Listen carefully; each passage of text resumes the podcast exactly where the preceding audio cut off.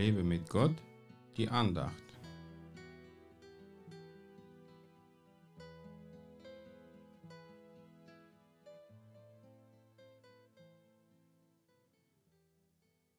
Ebenso aber nimmt auch der Geist sich unserer Schwachheit an, denn wir wissen nicht, was wir bitten sollen, wie es sich gebührt.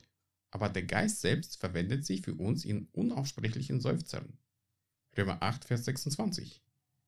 Oft wissen wir nicht, was wir beten sollen, weil wir nicht alles wissen können. Gott weiß aber alles und deswegen gab er uns den Heiligen Geist, der in uns wohnt und durch uns betet. Man nennt das auch Zungenrede oder Sprachengebet. Vielleicht bist du kein Charismatiker oder Pfingstler, aber du brauchst den Heiligen Geist genauso wie alle anderen auch.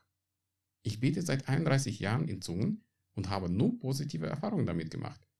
Ich werde vom Heiligen Geist immer gestärkt und er legt das richtige Gebet in meinen Mund. Da ich kein Englisch gelernt habe, bete ich in Englisch in Zungen.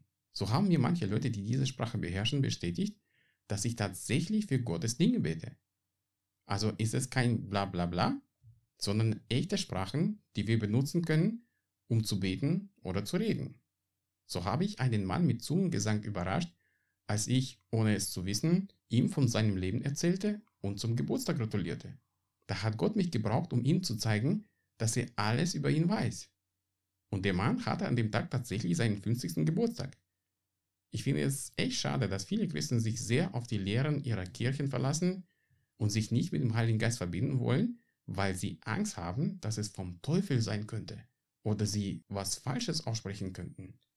Jesus sagt aber, wenn jemand nicht aus Wasser und Geist geboren wird, kann er nicht in das Reich Gottes hineingehen. Warum schließen dann viele Christen den Geist Gottes aus? Lade den Heiligen Geist ganz neu in dein Leben ein und lass dich von ihm mit Gaben beschenken, die du in deinem Alltag gut gebrauchen kannst. Gott segne dich.